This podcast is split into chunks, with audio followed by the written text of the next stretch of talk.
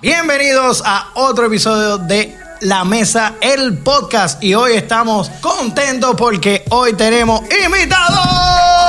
Realmente. Tenemos nuestra primera visita aquí. Ya tenemos nombre, tenemos todo, mi gente. Estamos, estamos casi ya. Estamos montados. Tenemos aire. Ah, eso, Así que si, si eso hay que extrañan, recalcarlo. si extrañan al perro, pues nos dejan saber y podemos conseguir uno grabado y lo ponemos ahí en el, en el audio. Exacto que sí. Bueno, queremos darle las gracias a todos que están escuchando el podcast. Por favor, califícalo de la mejor manera. si es que quieres, si no, Si no, no pues, bien. nada. Exacto. Así que nada, ahora sí. Cuéntanos. Pues mira, tenemos aquí a Michael Efecto. Él es este productor de música urbana y posiblemente de un par de cosas más. Así que preséntate aquí porque tú sabes exactamente qué es lo que tú haces. Bueno, saludos a todos familia, saludos a todos los, los fanáticos. Oye, no me han dicho bien todavía el nombre, cuál es el nombre del podcast. La mesa, el podcast. La mesa del podcast. Así que gracias a todos los que están escuchando, gracias por la invitación. Seguro que sí, a ti. De verdad me siento honrado de estar aquí, de este proyecto que yo sé que va a ser súper grande. Gracias, así que me siento honrado de ser de, de esos Soy. primeros escogidos. Pero nada, básicamente mi nombre es Michael, me conocen como efecto en la industria de la música. Soy compositor, artista, productor musical. Y también ingeniero de sonido. He tenido la oportunidad de trabajar con artistas tales como Don Omar, Tego Calderón, artistas americanos como Jim Jones, Scar de Luna, entre muchos más. Gracias a Dios, pues he tenido la oportunidad de producir con muchos exponentes de aquí de Puerto Rico y del mundo entero, y trabajando todo tipo de géneros, desde reggae roots, desde reggaetón, rap, este, balada, de todo un poquito. Pues mira, mi nombre es Ricardo y yo he trabajado con mi mamá. Y- Eso es tremendo para resumir. no, pero qué, qué bueno, qué bueno que este, y esa era una de las ideas de, de este podcast, que era eh, apoyar el talento joven y sobre todo puertorriqueño, mano. Y qué bueno, qué bueno que eh, no te estás desenvolviendo solamente en una cosa, estás haciendo un par de cosas. Y eso, eso me gusta. Y es lo que bueno. amas. Sobre todo eso. Ok, yo creo que ya, ya contestaste la Ya se primera acabó el podcast, mi gente. Ya, pues, Gracias bueno, nos por vemos, gracias. No, mira, este, vamos a empezar con las preguntas. La primera, ya me la contestaste, que es a qué te dedicas, ya dijiste todo lo que, lo que haces. Pues entonces empezamos, primero que nada, ¿qué edad tú tienes? Yo tengo 31. 31. Ok, ¿de dónde sale el interés de dedicarte a, esto? a todo lo que estás haciendo? Espérate, antes de eso, ¿qué fue lo primero que, que tú empezaste a hacer? Wow, lo primero, primero. Porque yo comencé realmente lo que es producción oficialmente. Yo empecé a los nueve años. Fue cuando fue el momento que yo dije, esto es lo que quiero Qué hacer. rico, mano. Este, que diría que tiene que ser eso, porque antes de eso, en mi casa, nosotros hacíamos como unos talent shows. Mi hermana cantaba, mi hermano cantaba y bailaba, yo cantaba y bailaba. Y ahí, como quien dice, hacíamos de todo un poco. Pero lo que fue lo primero, primero que, que, que me introdujo, como quien dice, a la música y, y que yo se- supiera que esto es lo que quiero hacer para el resto de mi vida, fue producción, que fue. Mi hermana cogía clases de piano. Mi hermana mayor, ella dejó de coger clases por muchos años y entonces un día estaba visitando a la familia en, en Florida y ya tenía el piano guardado en el closet. Entonces yo estaba aburrido, vi el piano, lo saqué y empecé a jugar. Y de ahí fue que nació realmente la- la- el interés de producir porque empecé a, era un Yamaha súper viejo que tenía para tú Wow. poner como una batería. tum, tum, Sí, sí. Así sí. de y yo lo que empecé como a- lata. Exacto. Y yo lo que empecé a hacer fue a, a canciones que estaban pegadas en ese momento, en los 90, a tratar de recrearlo. Y chacho, me quedé todo el verano allá que estaba con mi mamá jugando con el piano, soltaba el piano y mi hermana me dijo al final cuando me tocó volver para Puerto Rico, mira, llévate el piano si yo no lo estoy usando. Y ese fue el primero que empecé a usar para producir. Ese fue como que dice el primer paso que diste para meter Exacto, y de ahí pues mismo empecé a hacer unas pistitas ahí, media trill y a escribirle. ¿Y todavía tienes esas pistas en algún lado? Ya, yo no, de, de 9, 10 años no, pero tengo unos cassettes, unos demos en cassette de ya los 12, 13 años. Y todavía yo tengo una caja llena de todos esos Chulería. demos. Diga. Eh, escuchas hoy esas pistas, las primeras que hiciste, dices como que, Chacho, "Eh, a sí, rayo, sí. ¿qué es esto? ¿Verdad que es un viaje? Como sí, quiera. Sí, sí, chacho. A veces, a veces uno dice, ¿cómo rayo a mí se me ocurrió esto? Exacto, exacto. Bueno, me voy, me voy más lejos y todo, que yo he escuchado en esos demos viejos, he escuchado cosas que inclusive he vuelto a usar ahora, Sí, años, años sí. después, Ay, porque a veces he escuchado ideas que yo tenía, pero yo no tenía la capacidad de hacerlo. Y decía, y encontraba, una vez encontré un sample que usé de Tito Puente o algo así. Y cuando lo escucho, yo digo, "Eh, ese sample está buenísimo, pero en ese entonces yo no sabía ni cómo producir bien. Y lo volvía a buscar ese disco, samplearlo y recrearlo. O sea que me gusta y hasta algunos los llega a pasar a audio a MP3, Ajá. simplemente para tenerlos de recuerdo de, de todos esos demos.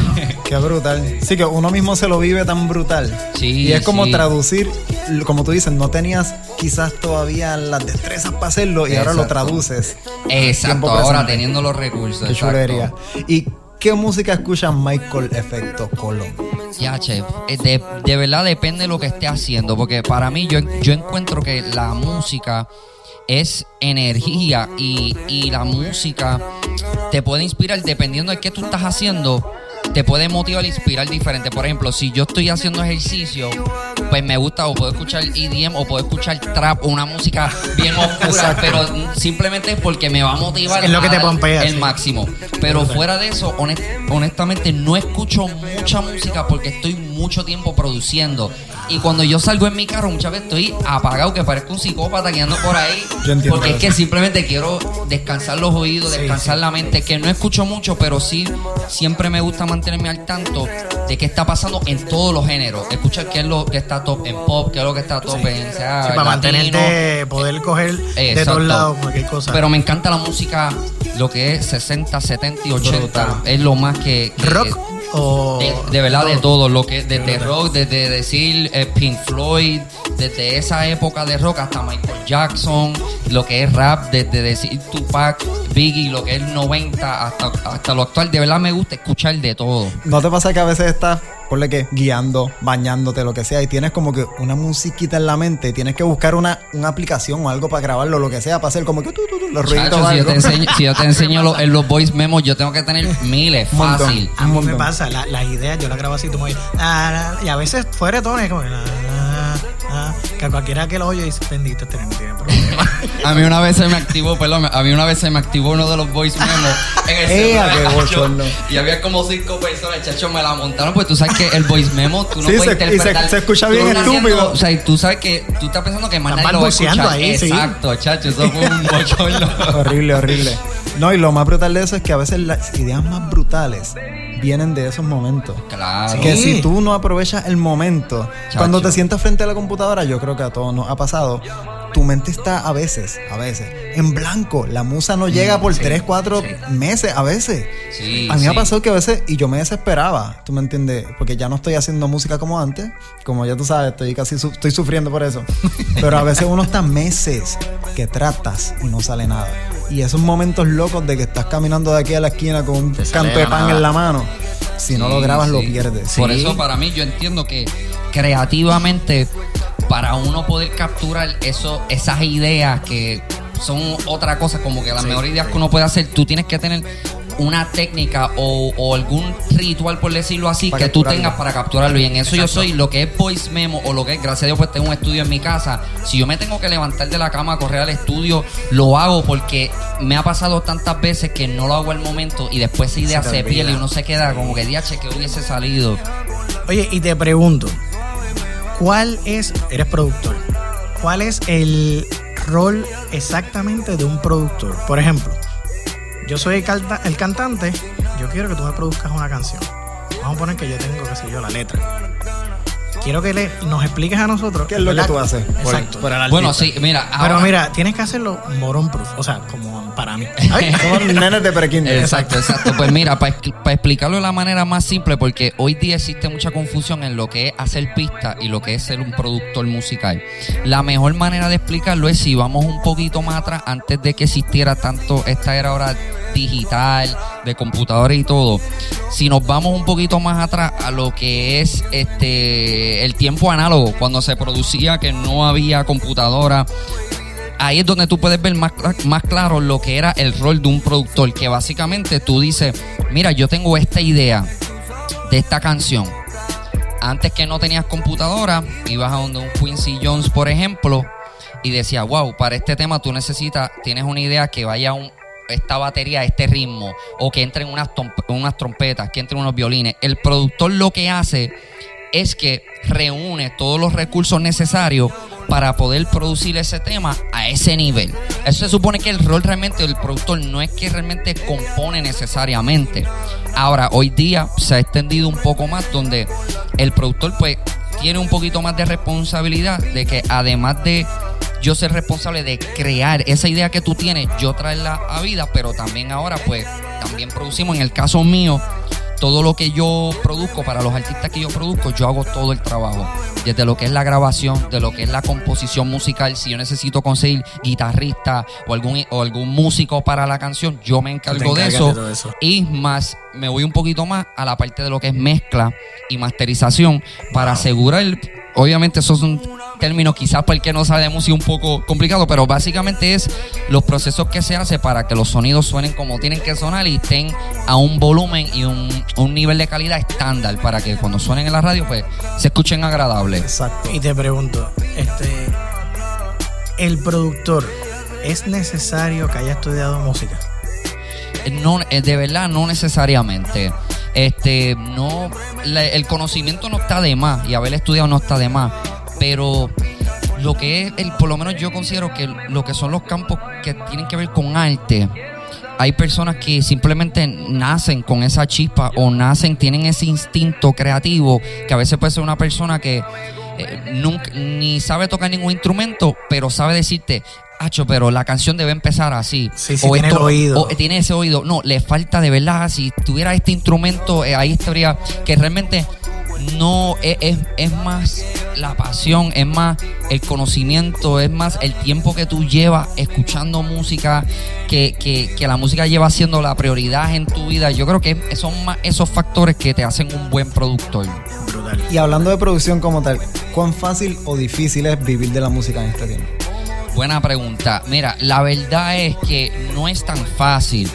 Especialmente ahora, con, eh, ahora que estamos en la era de las redes sociales, de todo esto, la verdad es que la mayoría, de- yo te diría que el 80 hasta 90% de los productores musicales no viven de la música, viven de otras cosas porque realmente está la faceta de negocio que muchas veces como sabemos, la persona que es bien creativa muchas veces no es buena en la parte de organización, de con los negocios, de que se puede vivir, se puede vivir. Yo, gracias a Dios, pues vivo totalmente de la música. Full, no haces Full, más nada. completo, no hago Qué más brutal, nada.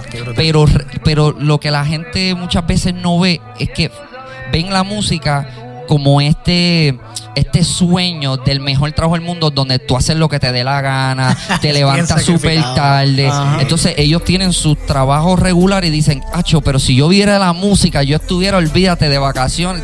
No realmente nada. no, chacho, es totalmente Nada. lo opuesto. ¿eh? Más trabajo todavía. más- eh, realmente es más trabajo, tienes que ser más responsable todavía porque no tienes un jefe, tienes que saber venderte en un mercado donde es súper competitivo. Este, de verdad, no es fácil, pero sí es posible. Hay que saber todos esos factores de saber cómo venderte, de darle un buen servicio y de ser bien responsable y bien diligente. Y reconocer que es una profesión, no verlo como, ah, esto es un hobby ya. No, tienes que tomarlo súper en serio para poder vivir de la música. Ok. Mencionaste que habías trabajado con Don Omar.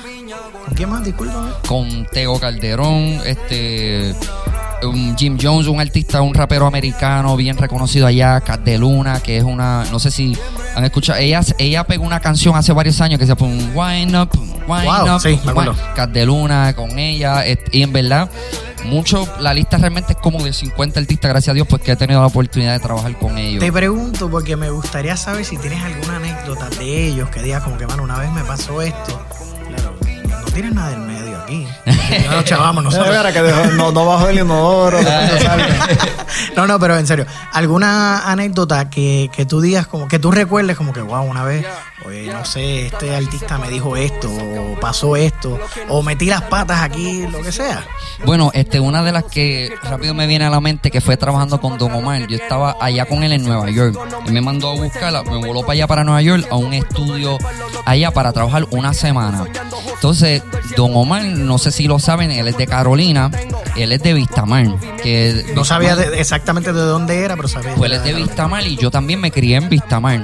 Y estábamos allá, llevamos ya varios, varios días de la sesión, estamos entre los últimos días. Y entonces él está en la cabina, yo estoy afuera en la consola.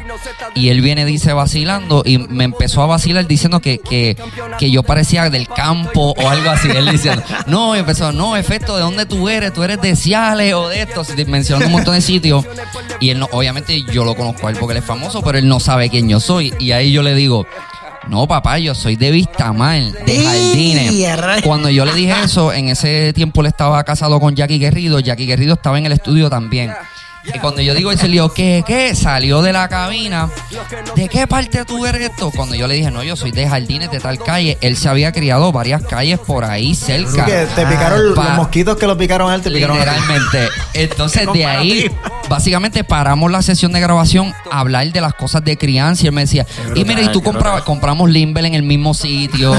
y él contándole a Jackie, ah, Jackie, hacho, aquí es donde estaban los mejores Limber, que la señora le ponía los cantos de Oreo. Wow. Y, y ese Ay. fue de verdad algo bien brutal. Qué chévere, porque hay muchas personas que eh, a los artistas los tienden como a idolatrar Chacho, y poner sí. en un pedestal. Mira, Como si no fuesen humanos, Sí, inalcanzables. Sí, Exacto. y ellos hacen lo mismo que tú haces. O sea, si, si quieren un libro, pues, mira, esa historia tan, tan sencilla, o sea, de comprarse un libro, hermano, la gente lo ve como que este se puede comprar un libro. Y a peseta, mi gente, pues se Eh, puede a Exacto. peseta. No, y que él después fue a, a llevar a Jackie para allá, porque Jackie también es de Carolina. Wow. Ah, Y fue a llevar, sí, él fue a después a llevarla también para ese lugar para que probara los limber de la señora. Qué brutal. Ven acá y te pregunto, en cuanto a las regalías, sí, ¿sabes?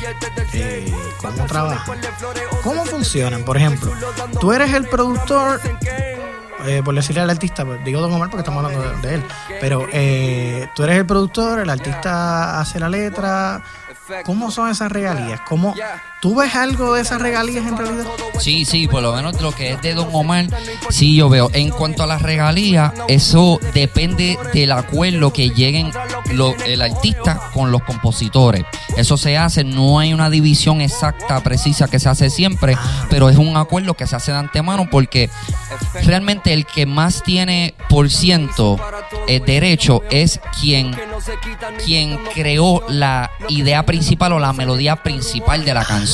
Por eso es que cuando han habido demandas así que uno ve de canciones, como pasó con, con hace un años atrás con Shakira, con una canción Sí. que le hizo Que White creo que, John, pero creo que, digo, no sé si es la misma, eh, que creo que ella ganó una, hace poco una demanda. No sé si es la misma. Ah, no, fue esta, wow, tiene que ser más de 10 años, que fue que se amplió A ver. la de la de Jerry, Ref- la de Jerry Rivera. Eso- sí, esa misma creo que ah, fue. pues esa misma. Pues todo ese No revolú, pues si fue esa, fue todo por una línea melódica de una trompeta que a base de esa...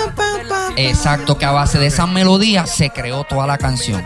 So, realmente se supone que por ley quien crea la melodía, que es la base de la música, es la persona que tiene más derecho. Pero realmente eso se, eso se determina en el estudio, que esa persona determine, mira, tú que escribiste esta frase, pues te voy a dar 5% de publishing. O esta persona, tú diste esta contribución, pues te voy a dar 20% de publishing. Ok, una pregunta que me surge a raíz de esto que estamos hablando. ¿Cuán difícil puede ser que en las redes sociales esto- estas personas que están empezando ahora se roben una idea de alguna canción y puedan debatir sobre ese eh, de, de- De que sobre la decir idea? yo la hice Exacto. y tú la copiaste. Bueno, ahora mismo yo te diría que estamos pasando un momento donde lo que son los productores o lo que son los compositores, personas, cualquier tipo de persona que está creando ideas, estamos en un momento bien vulnerable donde está ocurriendo mucho. Especialmente lo que, lo que está pasando mucho es de personas robar ideas por YouTube. Inclusive yo aconsejo a los productores, hay ahora una modalidad de subir pistas a YouTube, de subir muchas pistas a YouTube. Eso le tienen un término que se llaman, le llaman, creo que type beats. Personas que hacen type beats, que hacen pistas que se parecen a otro artista. Un ejemplo, te voy a hacer un Daddy Yankee type beat y lo suben con, pero lo suben con la idea de que voy a tomar muchos views porque la gente va a buscar pistas De darse a conocer. Eh, exacto, o me doy a conocer o hago un poco de, de- de dinero con los views como tal de YouTube. Pero ¿Eso, ¿Eso es ilegal o eso es legal? eso se puede hacer. Hasta un cierto punto. Sí, eso sí, no, lo de type beat eso es, es totalmente Ah, legal. El problema es que los compe- los compositores, mucho lo que hacen ahora y productores es que buscan entre esos type beats. Ah, yo soy un artista quiero escribir, busco en, ah, pues que tengo esta idea que es más o menos por la línea de tal artista, pues busco tal artista type beat, lo busco en YouTube, le escribo una canción y después voy a donde otro productor y le digo, pues hazme la canción. Oh, wow.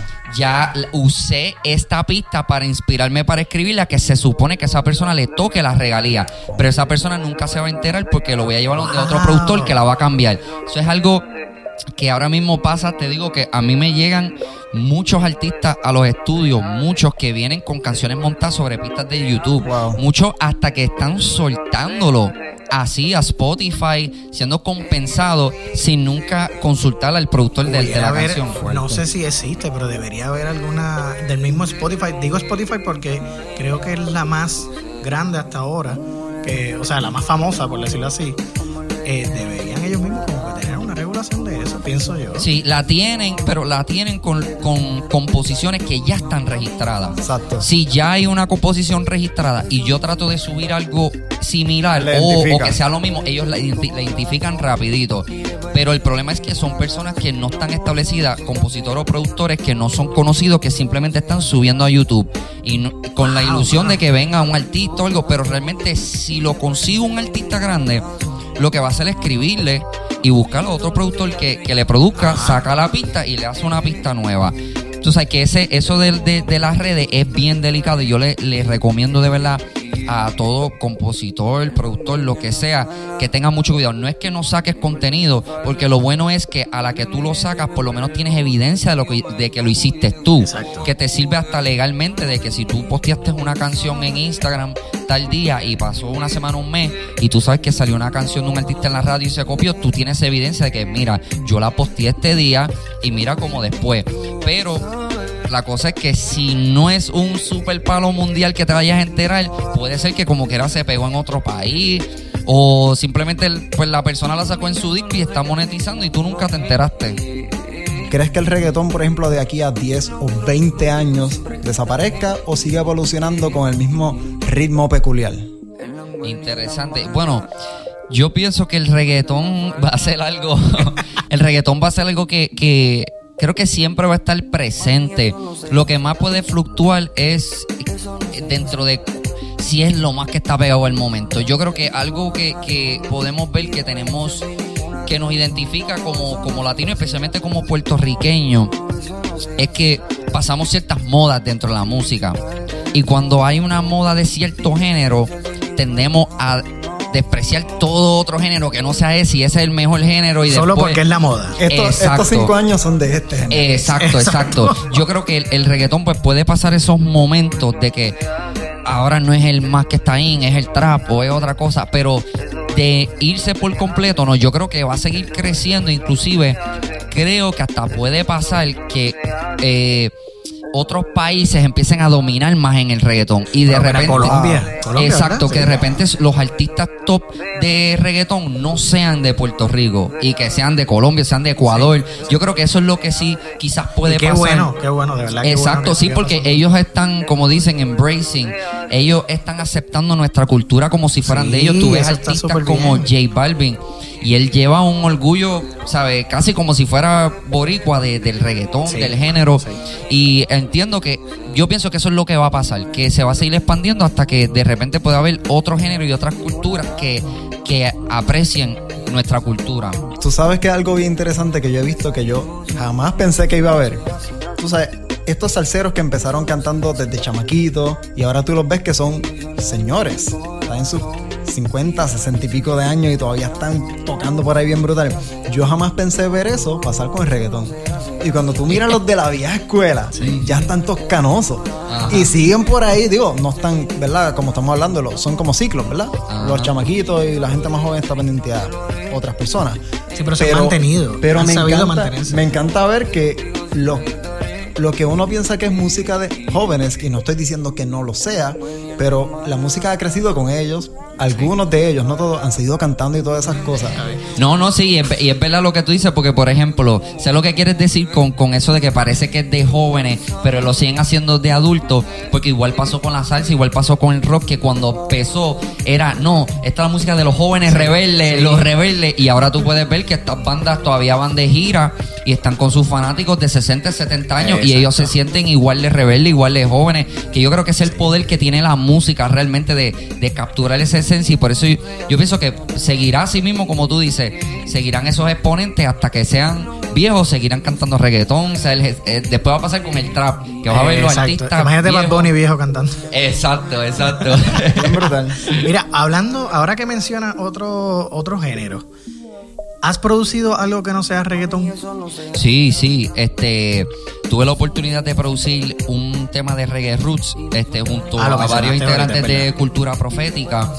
He trabajado, bueno, uno de los temas más comercialmente más grandes que yo produje fue para el año wow, como 2009, 2009 por ahí que salió un disco que se llama La Iglesia de la Calle, que era un tema que se llama Me arrodillo ante ti, que era de Abraham. Velázquez Está brutal la canción. Pues esa, me gusta. pues esa canción este, fue una balada y tuve la oportunidad de producirla y fue un reto grande, pero el tema fue un super palo y fue un- una balada. Y es de los temas que más he recibido compensación, de los más que ha, ha sonado en la radio. Pero de verdad a mí me gusta experimentar con todo género. He hecho desde wow, blues hasta tango, he experimentado con tango, este rap, de, de todo, de verdad. Algo que, que a mí me caracteriza es que me gusta ese reto y, y conocer un poco más a profundidad otros géneros. Súper, me parece brutal. Espérate. Y en cuanto, en cuanto a la salsa, algo que sea totalmente, bueno, obviamente la balada, pero ¿has pensado o te gustaría tú, o te ves en un futuro tú diciendo, sabes que voy a hacer mi propio proyecto, pero de este estilo de música, no necesariamente de reggaetón? ¿Tú lo Sí, harías? Sí, sí, in- e inclusive este, ahora mismo yo estoy terminando una producción más Brutal. más pop, más urbano, más de lo que pues, que ahora mismo la gente le gusta, pero eh, lo he pensado muchas veces, inclusive me, me- me gustaría hacer hasta un, un proyecto más yendo, quizás tocando otro género como rock o el mismo reggae o cualquiera de verdad, pero sí lo he pensado muchas veces y creo que creo que lo más probable para mi próximo proyecto haga ese experimento, por eso es que para este disco que estoy trabajando ahora quiero dejar como quien dice que te gusta el trap, te gusta el reggaetón, ahí te voy a dar lo mejor de mí para que me dejes un break para entonces yo Qué la brutal. próxima faceta poder irme y experimentar con otro género, pero sí de verdad me encantaría. Qué brutal, qué bueno, qué bueno. ¿Hay alguna diferencia entre Michael y Efecto como artista? Buena, buena pregunta. Fíjate, de verdad, de verdad, yo pienso que no. Que este, porque algo que para mí es bien importante es ser transparente con la gente, ser yo. Y no, no me gusta crear, decir, como una persona fuera de lo que soy. Me gusta que como yo sea, sea en las redes, este, sea en un video o sea quien sea, yo me identifico como yo, no trato de, de crear un personaje, ah, voy a cantar, pues soy así. No, yo considero que, que Michael y, y Efecto son las mismas personas. Simplemente que Efecto es mi nombre artístico, pero pero, tú, punto. pero considero que, que soy uno. Ok. Mira, hablando de esto, de ser tú, yo me metí a tus redes sociales y encontré un montón de, de- de cosas, encontré un montón de cosas de poca vergüenza, no me No, no, encontré, Me hackearon, me hackearon. no era yo. No, mira, encontré un post que dice como que sea a lo que sea que te dediques, seas músico, estudiante, atleta, dueño de negocio, etcétera, hay un estándar o modelo de lo que la gente espera de ti y hay un estándar de éxito. Me encantó ese eso que quisiste decir ahí y me surgió no lo voy a leer completo porque escribiste bastante, pero para ti ¿qué exactamente es el éxito? Mira, para, para mí es bien simple lo que es el éxito. Para mí es levantarte todos los días feliz. Levantarte, Brutal, brutal. Brutal. levantarte amando lo que haces, Wow. no sintiéndote preocupado, de verdad, vivimos en un sistema que yo creo que ya se le está acabando el tiempo de, de, de esa idea que creamos de éxito, de tener X cantidad de dinero, de guiar tal carro o lo que sea, porque ya nos hemos dado cuenta como sociedad que eso no nos llena, nos llena nuestro espíritu, nos llena nuestras vidas y yo mismo pasé muchas facetas, inclusive pasé una faceta en mi vida donde hasta caí en depresión y todo, aún en los momentos decir más altos de mi carrera, cuando más dinero estaba haciendo, porque realmente para mí el éxito tiene que ser eso, tiene que ser tiene que ser que tú te sientas bien contigo mismo, tiene que ser que tú ames lo que haces. Muchas veces la, la gente vive persiguiendo ciertas cosas, ciertos objetos, pensando que si tengo esto voy a ser feliz, si tengo esto voy a ser exitoso, pero muchas veces ese es el camino a tú perder Sí. lo que realmente te hace feliz y eso fue lo que me pasó a mí. Estaba perdiendo mi matrimonio, estaba perdiendo Wow. mi salud, estaba todo por, por perseguir cosas que realmente no me llenaban. Y fue ahí donde me choqué con la realidad, que me di cuenta que yo vivía mi vida para complacer a la gente, para, para impresionar a la gente y que ahí estaba mi felicidad. Y no fue hasta ese momento que pude confrontarme y empezar a realmente evaluar mi vida y poner mis prioridades en orden. Y yo diría que eso realmente es ser feliz, esa es, es éxito, simplemente ser feliz. ¿Qué momento, o háblame sobre algún momento que te haya cambiado a ti como persona? Que tú digas como que voy a marcar, o sea, antes de esto, marca un, o sea, esto marca un antes y un después. Wow, pues yo creo que de verdad dentro de lo que estaba mencionando ahí, yo creo que tiene que ser ese momento específico donde ante la gente ellos me veían como exitoso. Tenía dos carros del año, tenía di- mucho dinero, muchas prendas, tenía sobre 40, 50 pares de tenis que todos costaban sobre 200, 300 pesos. Y en ese momento me di cuenta y fue, fue realmente un choque porque mi matrimonio, ¿sabes? No estaba, no estaba llevándome con mi esposa, casi no veía a mi esposa por el trabajo, por el ajetreo, este, mi salud misma, todo se afecta, se, Sí, se afecta es una tu, cadena, es una tu salud mental. Inclusive es una cosa bien loca, pero era hasta el momento cuando más fit estaba que físicamente, pero era cuando más inseguro era. Porque muchas Wow. veces la persona que tú ves más fit es muchas veces la persona más insegura y su inseguridad es la que la mantiene. Espérate, no estoy bien, tengo que seguir. Sí, sí. Espérate, no me puedo comer esto. Sí, y para mí fue, realmente ese fue un momento que, que, que, que todo cambió. Porque fue yo llegar hasta el límite que vi que no aguantaba más, que era como que, diache, no puedo seguir viviendo esta mentira, tengo que poner mis prioridades en orden y tengo que hacer lo que a mí realmente me haga feliz. Y me di cuenta que cuando empecé a hacer ese, ese cambio, cómo tú empiezas a perder personas a tu alrededor, cómo algunas personas, diache, como ya no te pueden sacar algo, pues ya se salen de tu vida. Sí, ya que no le funciona, ya no, ya no le funciona. Y para mí es, es realmente ese fue el momento que yo siento que, que cambió mi vida y mi decir mi, mi, manera mi- de pensar. mi manera de pensar drásticamente.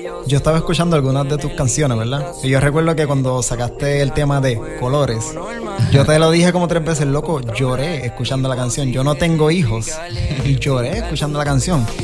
Este, porque esa canción, este, tú se la dedicaste a, ¿cómo se llama tu nene? A Liam, a mi hijo, Liam. Exacto, tú se la dedicaste a Liam y es bien bonita desde el principio hasta el final y era algo que sinceramente yo no esperaba como que escuchar. Yo creo que nadie esperaba escuchar la letra como tal. Si solo pudieras darle un consejo a Liam para el resto de su vida, si solamente pudieras darle uno, ¿cuál sería? Wow. Yo creo que si le pudiera dar un solo consejo a mi hijo sería de verdad, de verdad, que haga lo que, la- que lo, lo que lo hace feliz. Y punto, de verdad. Yo creo que ese sería, inclusive es, es, es bajo la filosofía que yo vivo ahora. Y es lo, para mí, te lo digo de corazón, es lo más importante que le tengo que enseñar. Sobre cualquier otra cosa, sin menospreciar la educación o menospreciar todo lo demás que también los niños tienen que aprender. Pero para mí lo más importante es que él aprenda a simplemente seguir su corazón y hacer lo que él siente que es lo mejor y lo que le va a hacer feliz en la vida. Y hablando de eso de consejos, ¿qué tú le aconsejas a estos muchachos empezando en la música? En cualquier proyecto que tenga que ver con música, sea productor, sea eh, cantante de reggaetón, eh, compositor. ¿cuál tú crees que es el mejor consejo que tú le puedes dar a esas personas? El mejor consejo que le puedo dar a un artista, productor, el que sea que esté empezando, de verdad, de verdad, es que no se deje llevar por la película. Que no se deje llevar por la película y que aprenda a controlar sus emociones. Porque hoy día, hoy día más que nunca, porque te digo, yo llevo haciendo música desde los 9 años. A mí primero me ofrecieron firmarme a los 12 años. Fue cuando primero me ofrecieron para firmarme. Y luego después me firmaron a los 18 años. Y de verdad lo- lo- los jóvenes están bajo un ataque constante, especialmente los músicos artistas, donde los tratan de enganchar con crear esta, esta imagen falsa de la música, del éxito, del dinero, de la fama. Ese sería mi consejo de verdad, que no se den llevar por la película, no se den llevar por la fama, que lo hagan por amor. Si no le tienen amor y si el amor no es el, esa fuerza que los lleva a hacerlo, mejor busquen otra cosa que hacer. Porque de verdad, eh, para mí eso es lo más importante, que amen lo que, lo que estén haciendo y que no se dejen llevar por la película de la industria, porque muchas cosas parecen ser de una manera, pero cuando tú entras en la industria te das cuenta que muchas cosas son falsas. Pues, mano, de verdad, me encantó la entrevista. Te damos gracias y eres el primero que estamos Sí, entrevistando, sí. aparte Mano, de estos dos seres aburridos que somos nosotros. una- espérate, para, para. ¿Cómo- ¿Cómo que seres aburrido? Eh, es el hombre más divertido. Lo, lo digo por ti. Es que vamos a darle un aplauso al hombre, oye. Anuncios grabados, no mentira. Bueno, pero antes de terminar, queremos estrenar una nueva sección. Con el conejillo de Indias, Michael Efecto. Ok, pues entonces vamos a comenzar. Y esto se llama Preguntas incómodas graciosas. ¿verdad? Ok, esta es la dinámica, Michael. Tienes cinco segundos. Tenemos a producción, ya tenemos todo el equipo preparado. Que nos vas a estar, nos va a estar contando. el Estresando. tiempo, estresando bastante, sí. así que todo puede suceder. Es la primera vez que lo hacemos, así que vamos a ver. Empezamos producción. Estamos. Michael, ¿a quién odias? Y a, a nadie. Nadie, ok. no, o sea, la, la pregunta más, más fácil. Eh, a cualquiera que me haga un corte pastelillo. Exacto. Por cinco segundos. Este, vamos a ver. Próxima pregunta. ¿Cuál es el miedo más estúpido que tienes? Ya, che, a, a las alturas, aunque no es estúpido, pero a las Dura. alturas. Cinco segundos, no tienes más tiempo. ok. ¿Qué es lo más que te gusta de ti? De mí. La música, cinco. no sé. La Ok. música. lo más estúpido que has hecho por amor. Lo más estúpido por amor es. Seguirle tratando a mi manera por tres años. Ya madre. Diablo, por tres años, loco. Por tres años. Para, para, para, para. Tres años de verdad. tres años en el friend zone. Ok. Para cerrar, no, la última, la penúltima pregunta. ¿Orinas en la ducha?